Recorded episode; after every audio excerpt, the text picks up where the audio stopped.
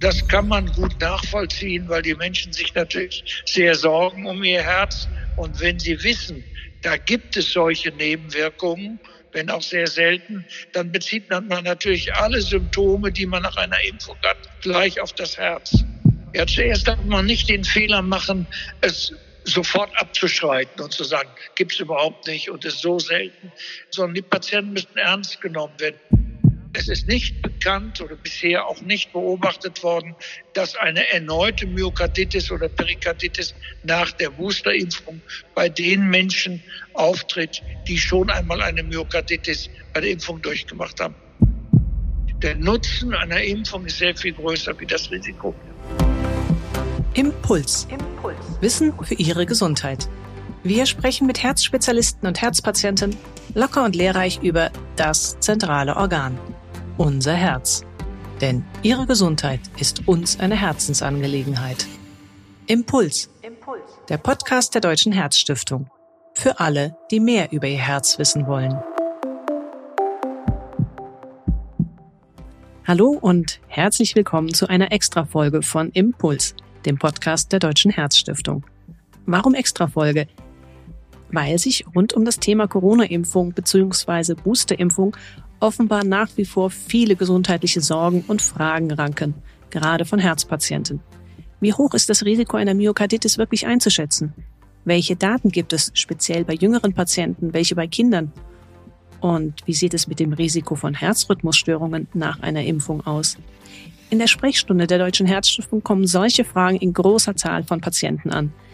Der Hamburger Kardiologe Professor Thomas Meinertz, langjähriger Vorstand und aktueller Chefredakteur der Herzstiftung, der viele dieser Fragen schon beantwortet hat, ist daher auch mein heutiger Gesprächspartner. Und ich möchte bei ihm nachhören, welche Sorgen berechtigt und welche wiederum unnötig sind. Mein Name ist Ruth Ney. Ich bin Medizinredakteurin bei der Herzstiftung. Hallo, Professor Meinertz. Ich begrüße Sie ganz herzlich am Telefon. Hallo, guten Tag, Frau Ney. Professor Meinertz, vielleicht vorneweg einfach mal ein paar Fragen als Beispiel, mit denen Sie täglich immer wieder durch die Anfragen in der Sprechstunde oder auch in Ihrer kardiologischen Praxis in Hamburg konfrontiert werden. Worum geht es da im Wesentlichen?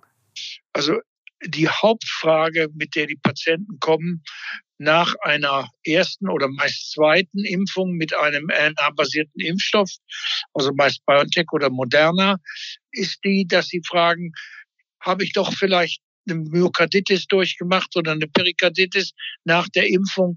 Ich fühle mich nicht besonders gut.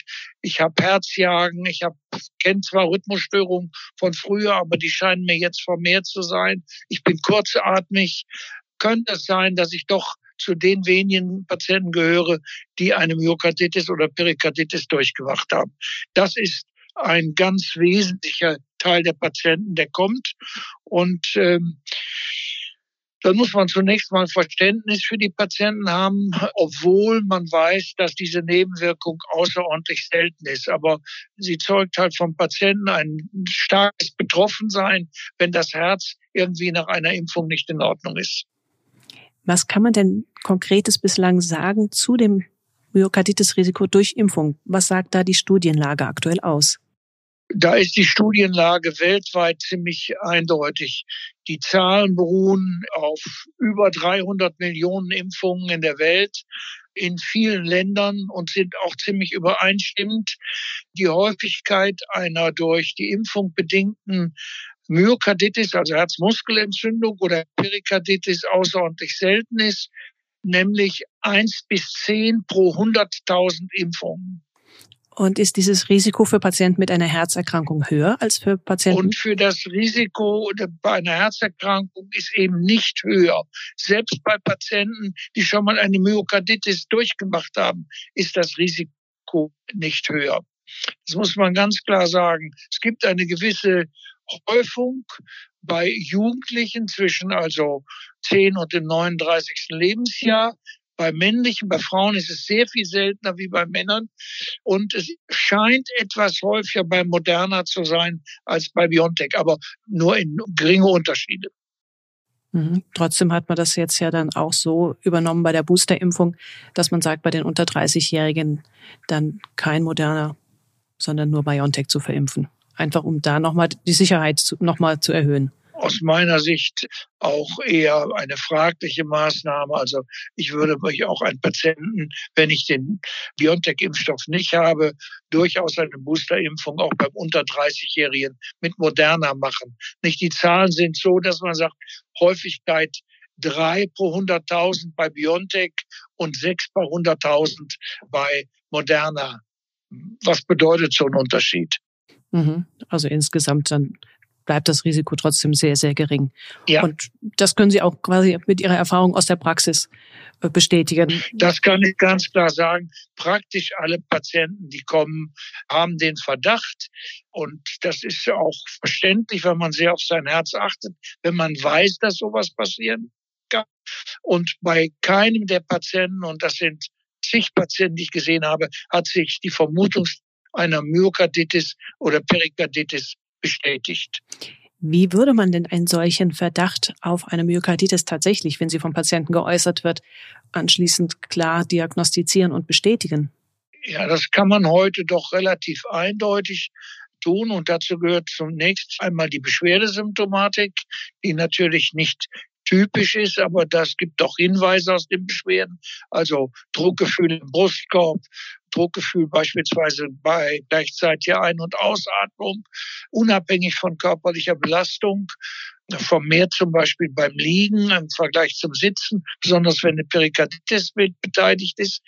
Das ist so ein, ein erster Hinweis. Aber wie gesagt, das ist ganz unspezifisch bei manchen Patienten Rhythmusstörungen, obwohl Rhythmusstörungen besonders häufig sind, eben auch nicht bezogen auf eine impfbedingte Myokarditis. Und dann die harten EKG-Veränderungen, Anstieg von Troponin in der Echokardiographie, Perikarderguss, also Flüssigkeit im Perikat und oder Einschränkung der linksventrikulären Funktion. Das sieht man sehr gut im Echo. Und wenn es hat, man hat da positive Hinweise, das könnte doch eine Impfmyokarditis sein, ist heute dann entscheidend letztlich die MRT-Untersuchung, also Magnetresonanztomographie des Herzens mit Kontrastmittel. Hier kann man dann die Diagnose relativ zuverlässig und endgültig stellen oder ausschließen. Mhm. Also aus Ihrer Erfahrung würden Sie sagen, da wird möglicherweise der Verdacht auf eine Myokarditis zu schnell von den Patienten geäußert, ohne dass eigentlich schon eine kardiologische abschließende Befundung stattgefunden hat. Ja, das kann man gut nachvollziehen, weil die Menschen sich natürlich sehr sorgen um ihr Herz. Und wenn sie wissen, da gibt es solche Nebenwirkungen, wenn auch sehr selten, dann bezieht man natürlich alle Symptome, die man nach einer Impfung hat, gleich auf das Herz. Und es ist tatsächlich so, die Leute sind häufig angespannt, auch nachher, beobachten sich selbst stark, haben erhöhte Blutdruckwerte als Ausdruck einer vermehrten Aufmerksamkeit und einer größeren Angespanntheit, haben eine Tachykardie, also raschen Herzschlag und haben gelegentlich Herzstolpern und schon kommt der Verdacht auf. Hm. Was sind denn für Sie die wichtigsten Argumente, mit denen Sie Ihren Patienten versuchen, diese offensichtlich ja vorhandenen Sorgen zu nehmen? Ja, zuerst darf man nicht den Fehler machen, es sofort abzuschreiten und zu sagen, gibt's überhaupt nicht und ist so selten, sondern die Patienten müssen ernst genommen werden. Man kann sich mit ihnen hinsetzen und sich natürlich die Symptome anhören, sie untersuchen. Wir machen auch immer die Diagnostik, zumindest EKG, Troponinbestimmung und Echokardiogramm. Die MRT-Untersuchung nur wirklich, wenn ein ganz ernsthafter, hochgradiger Verdacht besteht. Zuhören, und dann die Patienten aber auch informieren über die große Seltenheit. Und bei den meisten Patienten, die gehen erleichtert aus der Praxis und sagen, wenn Sie mir das so direkt sagen, Sie haben keine Myokarditis oder Perikarditis als Folge der Impfung durchgemacht, die sind dann auch zufrieden. Mhm. Und sollte jetzt tatsächlich mal dieser seltene, sehr seltene Fall einer Myokarditis oder Perikarditis äh, impfbedingt aufgetreten sein und jetzt würde die Boosterimpfung anstehen, was raten Sie dann diesen Patienten? Also wenn die äh, Myokarditis oder Perikarditis bei der Impfung aufgetreten ist, nach der zweiten, und die Patienten kommen ein paar Monate später, drei bis sechs Monate später zur Boosterimpfung, dann keinerlei Hinweis mehr für eine Myokarditis, also im Ultraschall, Troponin, EKG, dann rate ich dem Patienten durchaus, zur Boosterimpfung und sage, es ist nicht bekannt oder bisher auch nicht beobachtet worden, dass eine erneute Myokarditis oder Perikarditis nach der Boosterimpfung bei den Menschen auftritt, die schon einmal eine Myokarditis bei der Impfung durchgemacht haben. Aber man muss das mit einer gewissen Vorsicht sagen. Ganz große Studien mit hohen Patientenzahlen gibt es einfach zu dieser Fragestellung nicht. Mhm. Wenn dagegen ein Patient doch deutliche Zeichen einer aktiven Myokarditis hat, ich habe vorhin die diagnostischen Zeichen äh, eher aufgezählt, dann wäre ich eher zurückhaltend mit einer Boosterimpfung. Es ist nicht völlig auszuschließen, dass man die Impfung erneut durch die Boosterimpfung das erneut anheizt, das Krankheitsbild. Und dann wäre ich eher dafür zuzuwarten. Mhm. Aber nur, wenn eindeutige Zeichen da sind. Wenn doch eine aktive Myokarditis da ist, ja. Mhm. Und gibt es einen Unterschied dann beim Boostern, ob man BioNTech oder Moderna nehmen sollte in solchen Fällen? Nein, eigentlich nicht. Ich würde das, beide Impfstoffe sind gleich gut und mit beiden Impfstoffen kann man den Booster-Effekt erreichen. Mhm.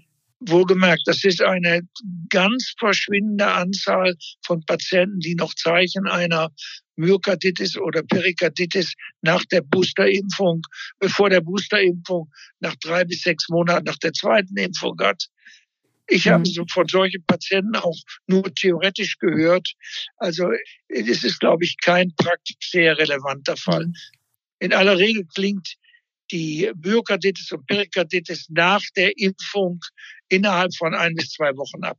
Mhm, genau, das wollte ich jetzt gerade sagen. Das ist auch das, was in Studien herausgekommen sind. Wenn tatsächlich eine impfbedingte Myokarditis, Perikarditis auftritt, dann war sie in der Regel sehr milde und auch sehr kurz, so dass sich das oft gar nicht ja. ohne größere Intervention auch wieder von alleine auch zurückgebildet hat. So ist es. Und ähm, trotzdem ist auch immer wieder die Frage, welche Sportpause sinnvoll ist. Was kann man denn dazu sagen den Patienten? Sie meinen nach einer Myokarditis? Nach einer Myokarditis, ja. Ja, also äh, da sagen wir bei den Patienten ganz klar, vier Wochen Ruhe halten, keinen aktiven Sport, keinen Leistungssport, dann Kontrolle.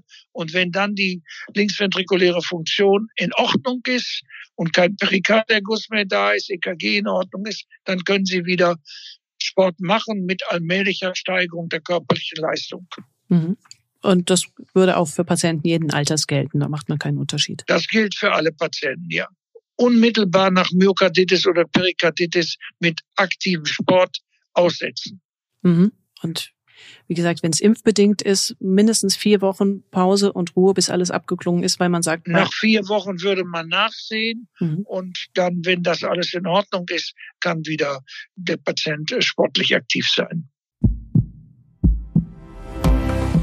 Wenn auch Ihnen die Herzgesundheit wichtig ist, werden Sie Mitglied der Deutschen Herzstiftung. Infos dazu finden Sie im Internet unter herzstiftung.de. Jetzt hatten wir vorhin kurz erwähnt, eine Myokarditis, wenn sie auftritt, ist häufig bei jungen Menschen, vor allem jungen Männern der Fall. Jetzt sind natürlich auch die Kinder und Jugendlichen mit der Covid-Impfung dazugekommen.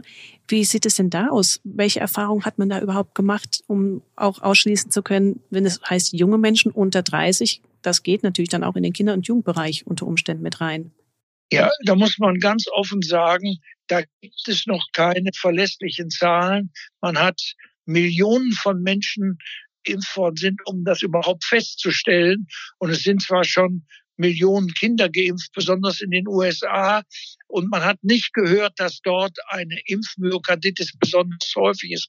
Aber exakte Zahlen, wie wir sie für die Erwachsenen haben oder über die über Zwölfjährigen, haben wir für die Kinder und Jugendlichen nicht. Und das hat natürlich auch die STIKO dazu veranlasst zu sagen, da das nicht hundertprozentig sicher ist, muss man beim einzelnen Kind unter zwölf genau abwägen, was ist der Nutzen, im Vergleich zum potenziellen Risiko. Und dazu gehört eben auch die Impfmyokarditis. Sie scheint nicht häufiger bei den Kindern zu sein, aber mit letzter Sicherheit kann man das aus meiner Sicht nicht sagen, weil die Zahlen noch zu gering sind. Mhm. Da muss man einfach ein bisschen noch Geduld haben. Eine andere Sorge, Sie haben es vorhin schon mal kurz angesprochen, sind auch Herzrhythmusstörungen, die durch die Impfung ausgelöst werden können. Da werden vor allem Symptome des Vorhofflimmerns genannt. Wie begründet ist denn diese Sorge? Die Besorge ist unbegründet, muss man sagen. Man hat ziemlich genau untersucht, Herzrhythmusstörungen vor der Impfung, nach der Impfung. Natürlich können Patienten nach der Impfung vermehrt Herzrhythmusstörungen haben. Meist die auch solche schon vorher hatten.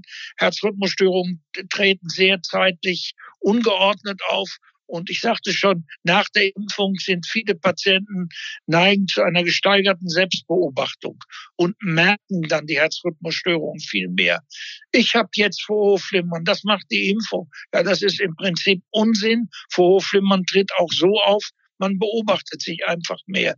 Ein spezifischer Effekt der Impfung im Sinne einer Steigerung von Herzrhythmusstörungen ist nicht vorhanden. Mhm. Insbesondere keine bösartigen Herzrhythmusstörungen. Das hat man sehr gut untersucht. Wenn jemand eine impfbedingte Myokarditis hat, kann es natürlich vermehrt zu Herzrhythmusstörungen kommen. Das ist ganz, ganz klar. Dann ist aber auch die Zahl der Herzrhythmusstörungen insgesamt nur so häufig wie die Zahl der impfbedingten Myokarditis, nämlich eine Rarität. Mhm. Und es kann wahrscheinlich zumindest so leichte Herzrhythmusstörungen oder eher Herzstolpern kann ja vielleicht auch durch übergroße Angst ausgelöst werden. Ja, absolut. Angst, Sorge, Selbstbeobachtung, das ist die Ursache im Wesentlichen für Herzrhythmus und auch erhöhte Blutdruckwerte im Wesentlichen nach der Impfung. Noch eine weitere Sorge, die im Zusammenhang mit den Covid-Impfungen genannt wird, ist die Sorge vor einem Herzinfarkt, gerade bei Patienten, die ja schon ein vorgeschädigtes Herz haben. Was ist denn dazu aus Ihrer Sicht zu sagen? Also das ist aus meiner Sicht auszuschließen. Das hat man natürlich untersucht und ich kenne selbst zwei Fälle, wo es drei Tage nach der zweiten Impfung mit BioNTech zu einem Herzinfarkt kam. Da ist dies Kausalbedürfnis der Menschen natürlich so, dass sie sagen, das hat was mit der Impfung zu tun. Selbst wenn es zeitlich nach einer Impfung auftritt, ist das durchaus nicht notwendigerweise der Fall. Herzinfarkte sind häufig und die auch ganz häufig, so dass eine zeitliches Zusammentreffen etwas ganz Natürliches ist. Das muss man immer unterscheiden von einer kausalen Beziehung zwischen Impfung und Herzinfarkt. Und dafür gibt es eigentlich überhaupt gar keinen Hinweis. Die neue Covid-Variante Omikron, die sorgt nun nochmals für neue Verunsicherung, unter anderem, weil der Schutzeffekt der Impfungen offensichtlich geringer ausfällt als gegen die vorherigen Virusvarianten. Wer nun als Herzpatient also ohnehin besorgt ist wegen seiner anstehenden Boosterimpfung, der könnte nun vielleicht geneigt sein, ganz auf die Impfung zu verzichten, weil es ja eh nichts bringt. Aus Ihrer Sicht ein fataler Trugschluss oder berechtigt? Das haben natürlich auch schon einige Patienten gefragt, dass man eben sagt, ja, gerade da eben die beiden Impfungen nicht ausreichend sind, ist der, der einzige Schutz und es jetzt hier herauskommt, dass eben das, was worauf man gehofft hatte, dass die Antikörpergabe offensichtlich nicht effektiv ist von den meisten bisherigen Antikörpern, die gegeben wurden, bei Patienten, die nun sich infizieren. Und dann sagt man ja prophylaktisch wenn die gefährdet sind, sollte man Antikörper geben. Und da gibt es jetzt neue Daten, die eigentlich zeigen, dass die Antikörper bei dieser Infektion mit Omikron nicht effektiv sind. Hm. Wie würden Sie denn abschließend nach Ihren Erfahrungen jetzt so die Impfrisiken für Herzpatienten speziell im Vergleich zu einer Covid-Erkrankung sehen? Ja, da gilt ganz besonders die Herzpatienten und Lungenpatienten auch profitieren von der Impfung sehr viel. Und der Nutzen ist um ein Vielfaches größer als der Schaden, der möglicherweise durch eine Impfung verursacht wird.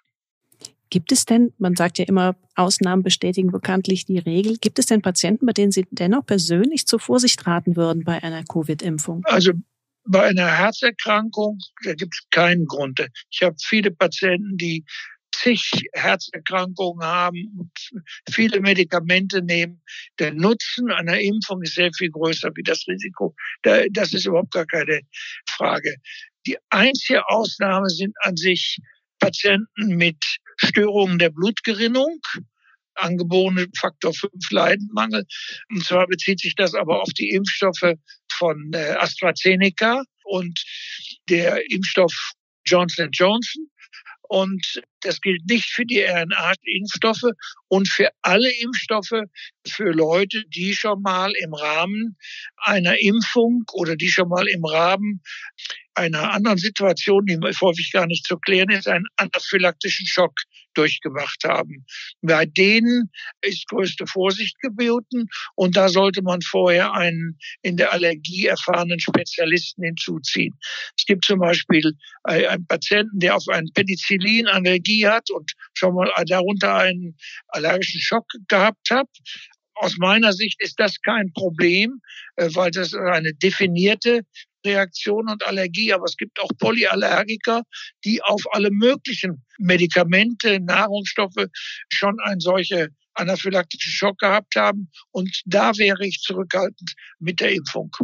Hm, aber das wäre dann wahrscheinlich ein verschwindend kleiner Anteil der Patienten. Ein verschwindend kleiner Anteil. Wenn Menschen dagegen eine Allergie haben, gegen bestimmte Nahrungsmittel oder gegen Pollen, ist das überhaupt kein Grund, auf eine Impfung zu verzichten. Mhm, ein wichtiger Hinweis.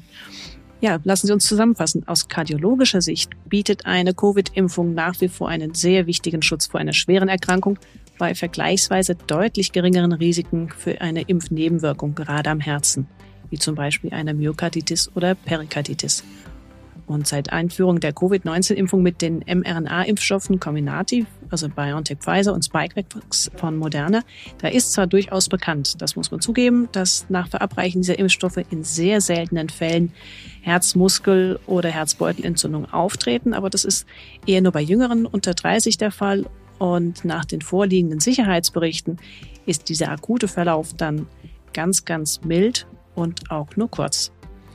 Ja, vielen Dank für diese Einschätzung, Professor Meinertz. Wir hoffen, dass wir damit einigen Patienten, gerade mit vorgeschädigtem Herzen, vielleicht die Sorgen haben nehmen können und sie sich dann doch noch für eine Impfung oder Boosterimpfung entscheiden können, mit gutem Gewissen. Ich bedanke mich ganz herzlich für das Gespräch mit Ihnen, Professor Meinertz. Ja, gerne, gerne.